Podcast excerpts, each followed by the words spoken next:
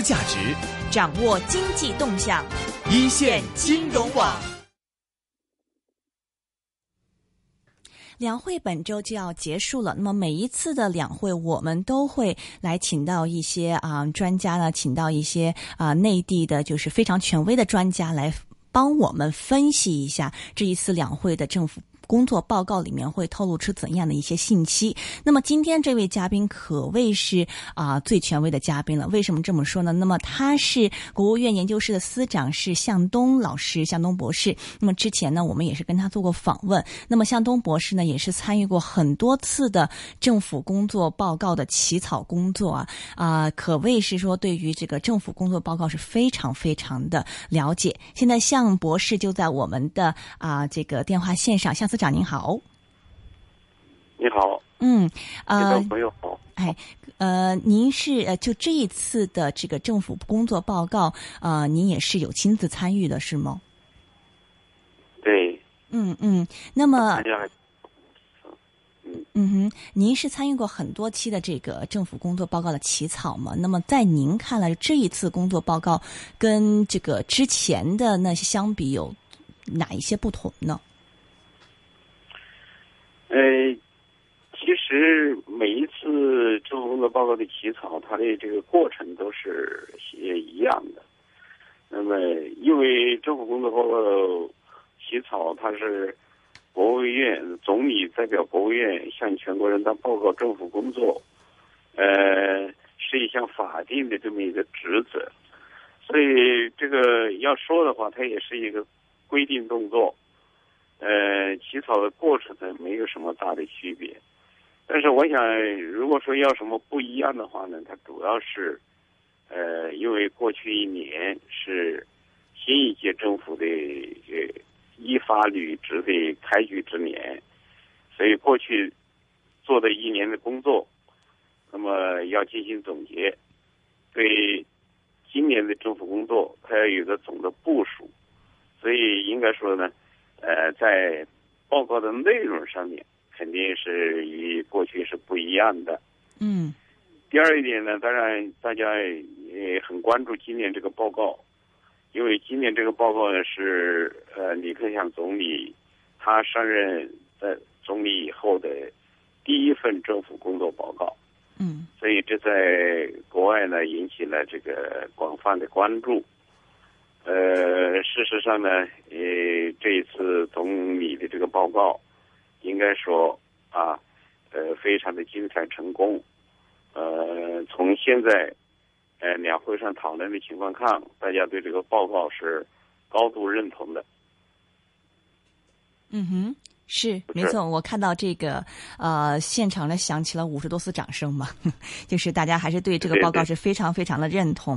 就呃，因为香港这边其实每次啊政府工作报告出来都会有出现好多好多的解读嘛，所以我们就是想请您，就我们想知道，就这一次报告，就我们应该关注哪一些重点呢？在您看来？我觉得呃，至少有。呃，这么几个方面的重点，嗯，我觉得第一个呢，就是呃，大家看得出来，这个政府工作报告对过去一年的工作进行了总结。那么这个总结呢，不仅说拿出了过去一年的这个成绩单，嗯，啊，就是报告在一开始，我们的比如说过去一年。呃，GDP 增长多少？我们的 CPI 控制在什么呃范围？我们完成了多少就业？比如说，我们财政收入是多少？进出口多少？啊，而且呢，就是我们的这个结构调整取得了很多呃积极的成效，啊，呃等等，列举了很多数据。我想这些成绩呢，这个虽然以前也见诸报端。呃，也被媒体报道过，但是这次在报告里头的这个写出来呢，大家啊，等于是给呃群众啊交上了一份这个答卷。这个答卷呢，到底怎么样？我我想这是大家关注的一个点。嗯，其实呢，我想总结过去一年的呃这个政府工作呢，因为总理在报告中间说到了五个方面的工作。我想这五个方面的工作呢，应该说，它也体现了过去一年我们政府工作的一些特点。这些特点啊，因为政府工作呢，这个呃千头万绪啊，种类繁多，呃，那它这五点呢，肯定是啊呃最重要的、最突出的五点。嗯。这个五点五个方面呢，它也代表了政府啊，他做工作的一些这个考虑。你比如说，在第一个方面，在这个就谈到过去呃主要工作中间，第一个就是深化改革开放，嗯，这个激发市场活力和内生动力。那么这个方面呢，主要是报告了政府啊，过去一年在这个国呃国内外。呃，就是错综复杂的环境下，在宏观调控面临两难选择下，呃，怎么把改革开放呢作为发展的这个根本之策？那么从这方面也是讲了政府注重从这个深处招力，从难处用力，啊，主要是依靠改革来稳定经济增长。所以呢，呃，我我我我想呢，就是这个前面的五点，包括像第二点。啊，呃，要注重这个呃创新宏观调控思路和方式，确保经济运行处在合理区间。那么也就是说，呃，讲了过去一年我们在这个经济形势啊跌宕起伏的情况下，那么我们保持住了这种定力啊，特别是呢，呃。克强总理他提出了这个，呃，守住稳增长、保就业的下限和反通胀的上限，嗯，也就是这个所谓的区间理论，现在大家说的，嗯，呃呃，就是过去我们面对着啊经济下行的这个比较大的压力，嗯，呃，但是我们没有采取这种啊以以往的刺激政策。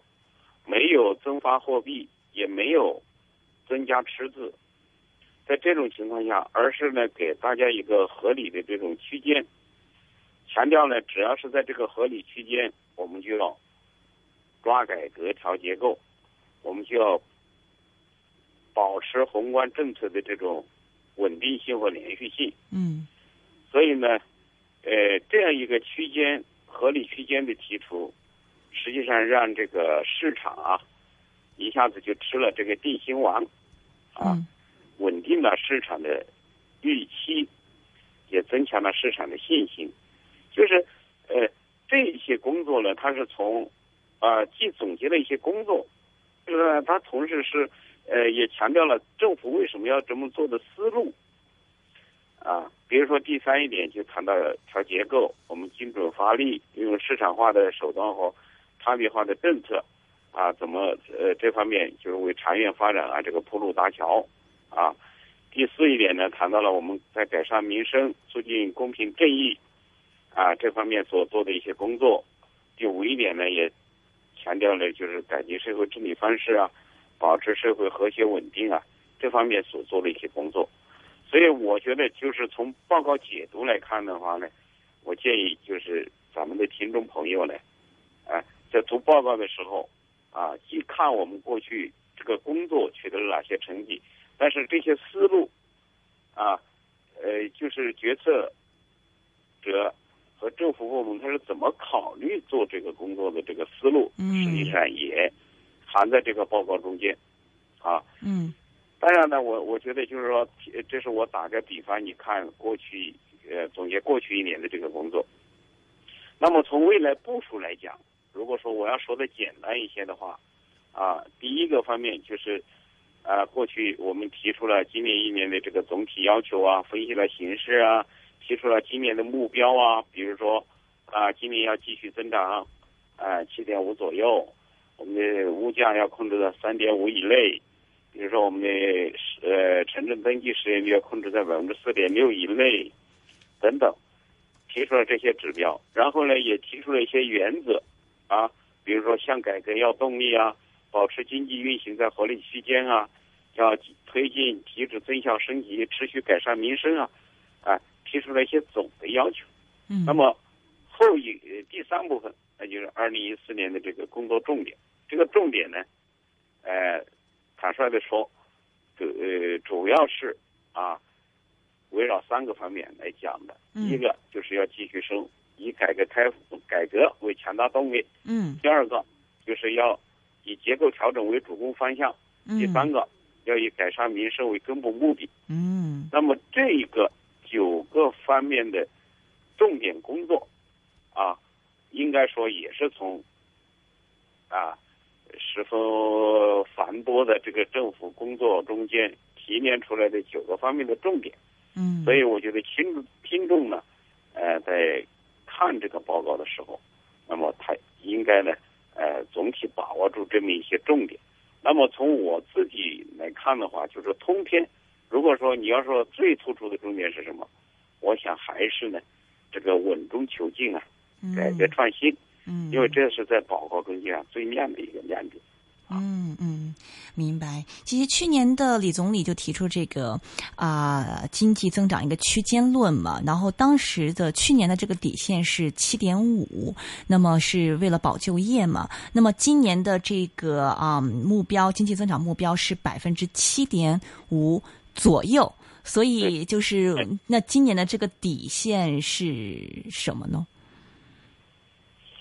呃，我知道，呃，国外很多媒体啊，很呃，都关注这个问题包括海外的媒体都关注这个问题。嗯其实呢，我们说，今年提的这个七点五左右啊，嗯我想他从总理本身提出这个目标来讲，它至少有三个方面的含义。嗯啊第一个就是呢，中国现在仍然是一个发展中国家。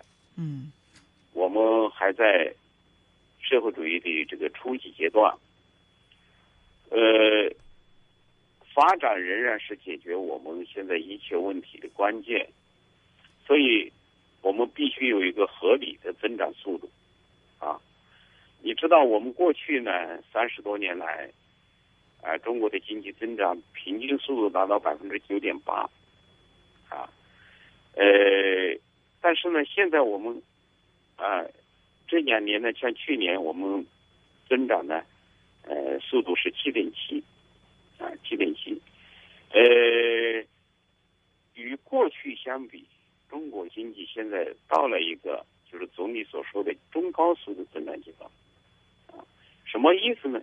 就是说我们相对我们自己来讲，你看过去我们平均九点八，现在七点七，我们是一个中速了。但是，因为中国今天已经世界第二大经济体，它相对世界来讲的话，我们这个七点七仍然是世界上一个比较高的速度，所以这就是一个所谓的中高速啊。呃，现在我们这个速度呢，应该说，呃，有一定放缓，它有多种的原因，但是我想其中有一个很重要的原因就是，我们有主动的把速度往回收一点的这种意愿。嗯为什么？嗯。就是我们要为结构调整，啊，要为我们的这个深化改革，要留一些空间。嗯。啊，要留一些空间，啊，这是一层意思。第二层意思呢，百分之七点五，它还是为了保就业。嗯啊，百分之二十啊，它呃百分之七点五，它还是为了保我们要保这个就业，因为中国就业的这个压力比较大，每年新增的就业啊不是两千四五百万人，嗯。啊，如果啊，我们说中国的我们不要以 GDP 论英雄，但是并不是说我都我非要把这个速度弄下去，是不是？嗯。我必须中国的速度，就我们说不能太快，太快了你资源环境承受不了，但是也不能太慢，因为太慢以后我们又解决不了就业这些问题。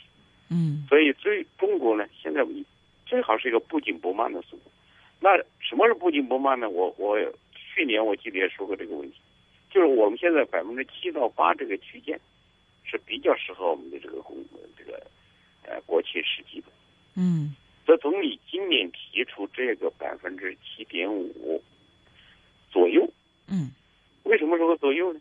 因为经济运行它有自身波动的规律，它也可能高一点，也可能要低一点。嗯哎，它不可能呢，就是说我最后的啊，非要精确到这个百分之七点五，因为现在也就是说我们能够承受的，比如说，你说你明年增长百分之七点七、七点八，或者明年百分之增长七点四、七点三，你说有这个，我觉得都是可以接受的。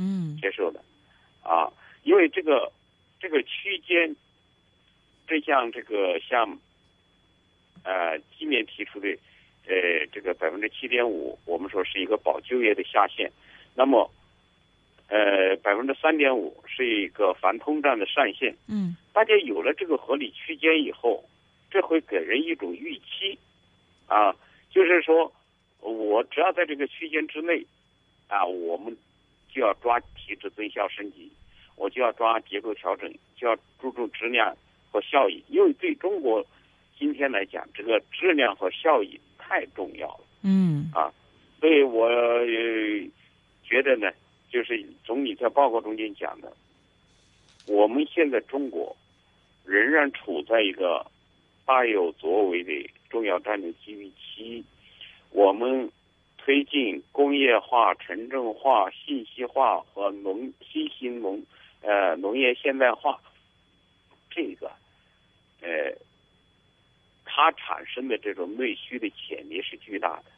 嗯，而且我们现在应该说东中西的这个差距还比较大，差距也是潜力，这个说明中国还有很大的回旋余地，啊，应该说我们完全有条件、有基础，也有能力，今后一段时间保持这个中高速的这种增长是没有问题的。是我想这一点同样也是要让世界放心，啊，中国经济仍然是世界经济稳定增长的重要支撑力量。是。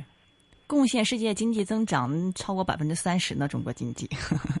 但是就是很多的这个，嗯，因为很多的外媒嘛，有的时候就会唱淡中国嘛，就是这一次也会讲说，哎，上去年这个底线还是百分之七点五，今年这个底线就好像不是百分之七点五，因为讲百分之七点五左右嘛，所以有一些外媒在说啊，是不是中国的经济要达到百分之七点五的增长还有点困难？这个您。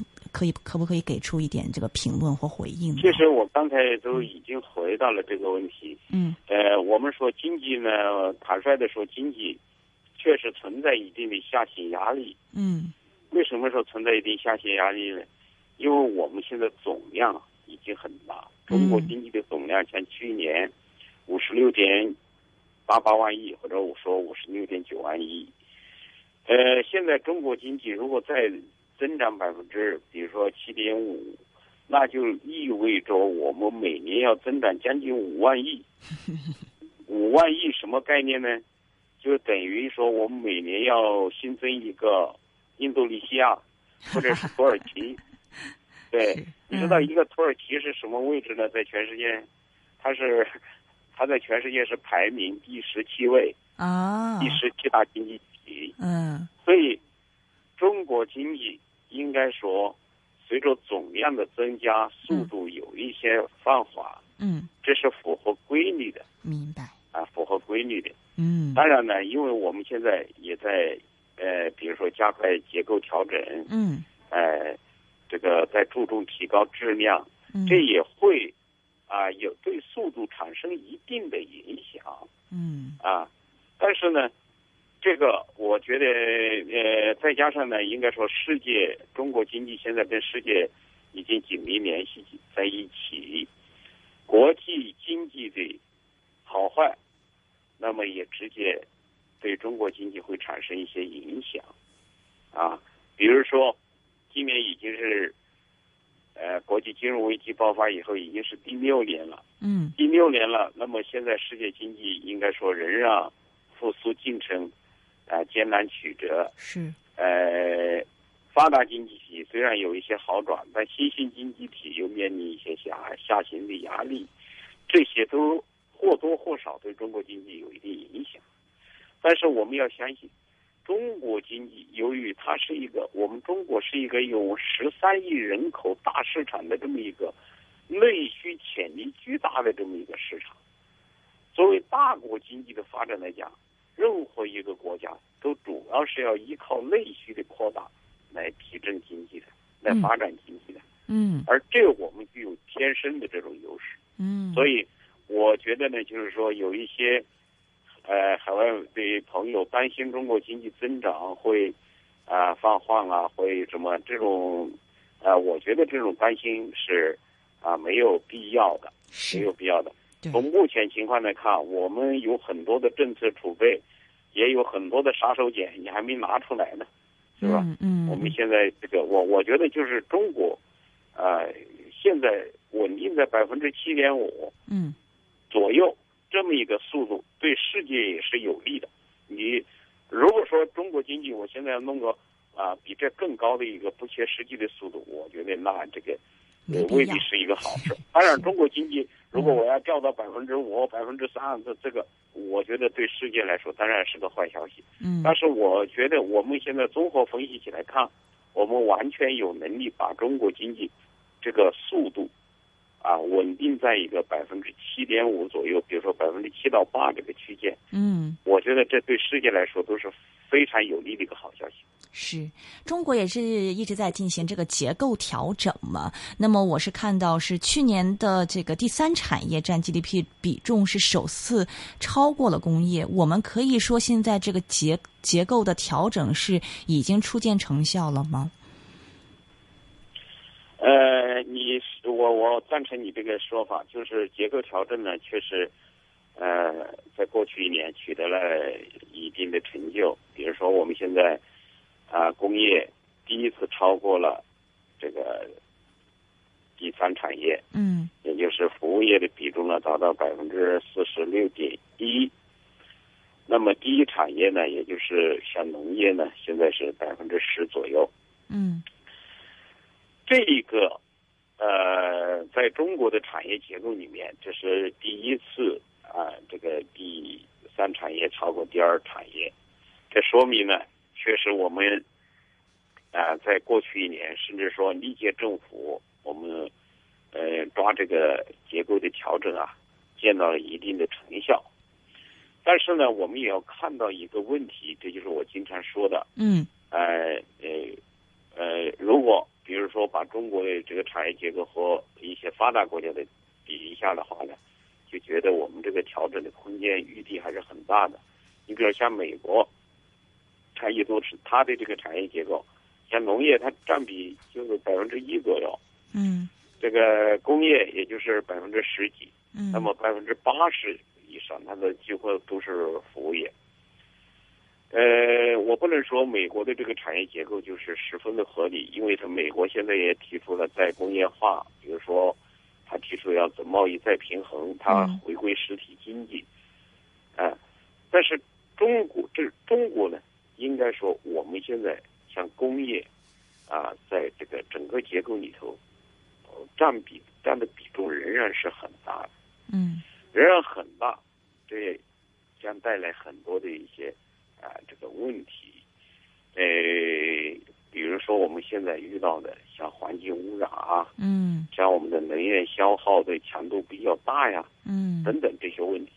但是呢，这对中国来讲，我们说我们的工业化应该说还没有最后完成。嗯它这又是我们前进过程中间一个不可逾越的这么一个阶段。嗯不可逾越的这个阶段。现在为什么新一届政府下这么大的力气来要调整这个结构？我想，主要是要这个提高中国经济增长的这种质量啊，提高质量。呃，我们不能继续过去那种粗放式的经营。嗯不能够再付出更大的环境代价嗯啊！呃，我们所以这个从这个方面来讲的话呢，呃，那么我们今后中国的这个发展啊，要主要要依靠创新驱动嗯啊，要依靠科技创新，依靠体制创新啊，呃，依靠扩大内需。嗯来这个啊提升我们中国经济发展的质量和效益。嗯嗯，嗯扩大内需是非常重要一个方面嘛，就是这个啊改变的这个经济结构也，但是这个。扩大内需的过程中，也遇到很多困难嘛，有很多问题。比如说，有人就说这一次的这个第三产业超过第二产业，其实里面的细细算一下的话，这个 这个好像房地产对于第三产业的增长，那这个还贡献蛮大的，就不敢说这个第三产业完全发展那么健康嘛。就在您看来说，这个第三产业啊，就扩大内需啊这方面，就我们。推进当中还遇到哪一些问题呢？嗯，其实，呃，内需的，我刚才讲了，中国是一个十三亿人口的这个巨大的这么一个市场。嗯，应该说我们，呃，城乡的差距还比较大，东中西的差距比较大，我们的这个潜力，啊，内需的潜力是很大的。但是呢，扩大内需。我们也遇到一些问题，这个问题，我想第一个要说的话，还是就是啊，如何要增加居民的收入问题。嗯啊，呃，你要扩大，比如说扩大内需，那首先要扩大这个消费需求，是吧？你要扩大消费需求，如果你兜里没钱，呃，你你是没法扩大需求的。是。所以这个首先呢，我们说要啊提高，要想尽千方百计啊，呃增加居民的这个收入。那但是增加收入呢，也不是你说说就那么简单。比如说，呃，像过去一年我们这个城镇居民啊，扣除价格因素以后，我们增增收入的增速是百分之七，像农民是百分之九点三，啊。那么，也尽管这几年农民，比如说他的工资性收入啊增速快一些，嗯，呃，但是呢，要继续增加农民的收入，啊，应该说这个难度还是比较大的，啊，比较大的。所以这个我觉得，就像这个呃扩大内需中间呢，当然还有很多问题。嗯，你比如说，我刚才是说增加收入，你才能够。啊，扩大消费。嗯，那么扩大消费的这个过程中间呢，它又有一个，比如说有一个消费环境的问题。嗯，有没有这种消费的环境，是吧？嗯嗯。呃呃，这个有没有鼓励扩大消费的政策？嗯嗯。是吧？你比如说我们这个呃带薪休假的问题，是吧？嗯嗯。你能不能够推开？嗯。老百姓要消费啊，比如说你发展旅游啊，你还得。啊，不仅仅说要有点钱，你还得有点闲，是吧？嗯嗯，是。呃，那么在这种情况下呢，应应该说我们有，呃，扩大消费呀，应该说是我们今后的这么一个重点。嗯。呃，这个里面有消费环境的问题，消费政策的问题，当然还有一些消费热点的问题。就像这次政府工作报告中间提到的，那么，比比如说扩大信息消费。嗯。啊。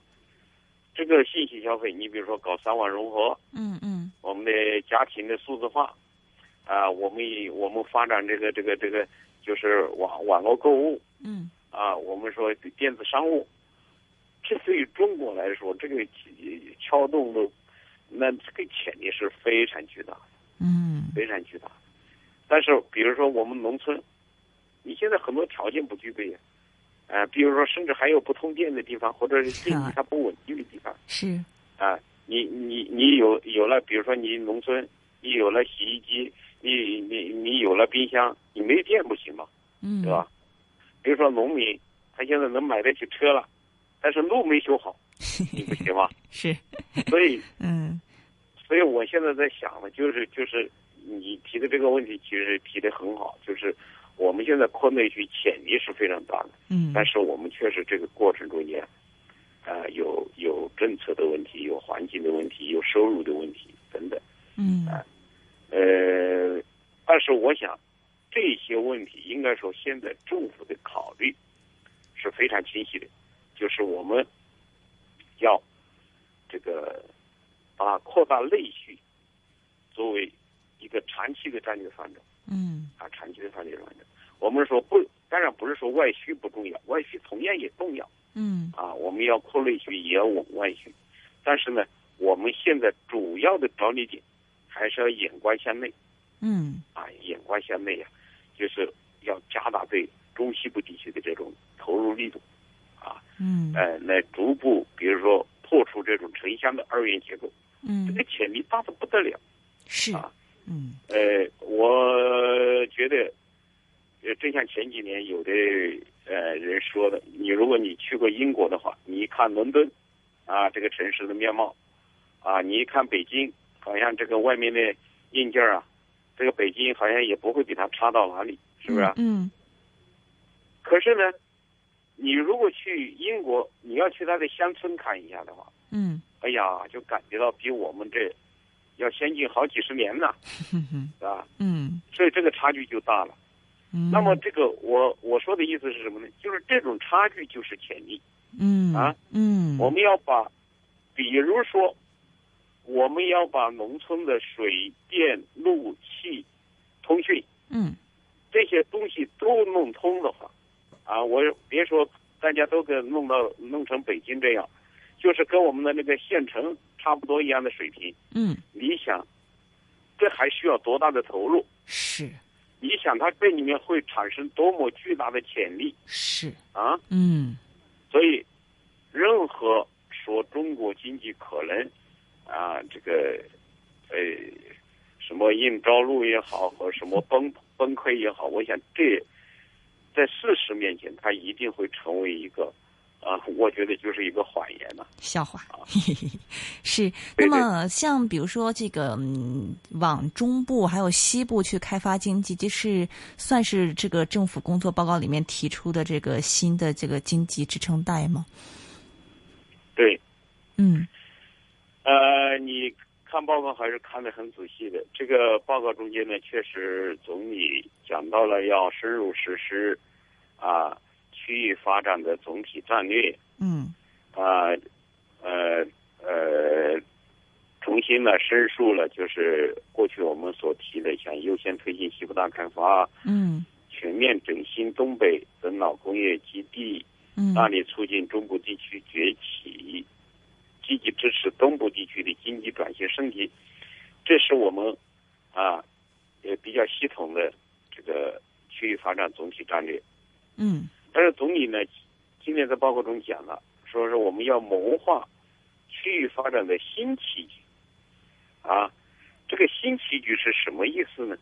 实际上，他在这个里面也说了，就是大凡世界上啊任何一个国家的这种区域开发呀，嗯一般都遵循一个所谓的叫梯度开发的这种理论，啊，就是它必然是先由东向西，由沿海向内地，嗯由这个沿主要的大江大河和那种啊交通干线，它这样去延伸的。嗯那么这个里面，所以一个关键词就是这个梯度开发。嗯对于那这个新棋局是什么意思呢？总理在里面讲了几个点，第一个叫依托黄金水道，啊，建设呢这个长江经济带，就是长江，你看下游有长三角经济区是吧？嗯。那么以后晚上只有啊是呃像江苏啊江西、安徽、湖北、湖南、重庆、四川，就是它这个远长江这个流域的这一个带，它是在经济上应该说，由于有我们的环境水道有长江，它是一种天然的一种联系。它有经济上的一种互补性，所以呢，这将成为下一步的一个重点之一。那么，另外我们说还有，比如说长三角本身它的这种一体化，啊，嗯呃，已这已经是有这个啊推进了很多年，啊，它在经济上本身就是一个紧密的整体。你比如说，还有啊。泛珠三角这个合作，啊，它不是按照这种行政区划呀或者是什么，它形成的这种一种区域合作，它是根据经济本身内在的规律形成的这么一个有机整体。嗯啊，包括这次总理在提到的像黄渤海和京津冀啊，北京、天津、河北这种区域协同发展。啊，这也是总书记也提到过，就是习近平主席也提到过，就是要这个推进啊黄渤海和京津冀地区的这个经济协同发展。啊。我想，这是从大的战略方面来考虑有这些点，嗯。但是呢，下一步要推动的话，嗯那我们要实行呢，就是有针对性的这种差别化的经济政策。嗯你比如说这个产业转移怎么转移呀、嗯对吧？要呃这个区域之间的大件呃流通怎么啊交通这些问题怎么解决好啊？嗯包括我们呃会会不会有一些新的公共服务平台呀、嗯这都是我们下一步的重点。只有这样以后呢，那么我们可以呢，就是说真正形成啊支撑中国经济未来发展的新的这种增长极啊。呃，我想有这些区域发展的这个整体考虑呢，也必将啊对中国下一步的这个叫持续健康发展啊提供一个有力的支撑。嗯，是我们一直在讲这个稳中求进、改革创新嘛。那么，我想世界上就应该从世界上来说，都是对非常关注中国经济下一步的一个改革嘛。那么，我最后一个问题也想问一下向司长，就是我们下面接下来的改革，您觉得？嗯，最先会从哪里着手呢？这个困难我们会怎么样去这个应对呢？呃，过去三十多年来啊，我们取得了很大的这些成就，举世瞩目的这种成就，靠的是改革。嗯呃，未来要解决我们发展中间的这些困难，包括一些体制机制障碍，啊，依然要靠改革。总理这次在报告中间特别强调啊，我们要啊这个去按照三中全会的这个部署，嗯全面深化改革。呃，并且特别提出要以壮士断腕的决心和背水一战的这种气概，来全面推进改革，嗯并且提出呢要把改革作为今年政府工作的首要任务。嗯啊呃，也彰显出啊本届政府啊这种啊不畏艰难啊呃敢于进取、敢于担当、敢于改革、敢于担当的，就是这么一种啊施政的理念啊呃，但是呢，任何的改革，呃，我们说。这个在在政府工作报告的部署中间，改革的部署是非常全面的。呃，因为在政府工作报告的第一条就写了要推进重要领域改革实现新突破。嗯那么这个突破里面呢，写到了就是我们啊、呃要以经济体制改革为牵引嗯或者为重点。嗯啊，这个要以这个呃政府改革呢为为重点啊，嗯呃，特别提到了这个四项的这个改革。第一项改革呢就是行政体制改革，嗯第二项改革呢就是财税体制改革，第三一项呢就是啊深化金融体制改革，第四一项呢就是要增强各类所有制经济的活力。嗯那么这个很清楚，就是改革从哪里改起，还是要从政府改起。嗯总理在里面强调啊，就是我们要抓好简政放权，啊，这是一场自我革命。要这个简政放权，在过去一年我们说这是改革的一个当头炮，那么今年还要继续抓好。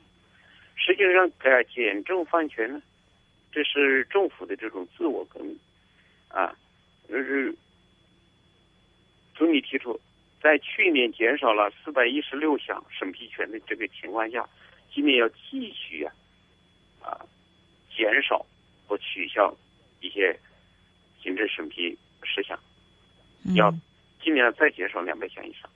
嗯。确实呢，而且提出了就是我们要呃实行这个权力清单制度，啊、这个政府的权利是有边界的，啊，呃，凡是在清单之外的权利，就是就是这种行政审批事项，一律不得设置，啊，这个呃，我想所有这个政府自身改革的一个核心点。